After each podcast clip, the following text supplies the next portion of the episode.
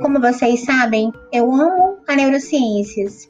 É uma área multidisciplinar que envolve ambiências como a linguagem, é, a semiótica, né? A neurociências é, está sustentada no âmbito da educação, no âmbito da saúde, e nos leva a conhecer várias áreas encefálicas. Área do hipocampo, responsável pela memória, o sistema límbico, responsável pelas emoções, o córtex cerebral, que vai ser responsável pela consciência.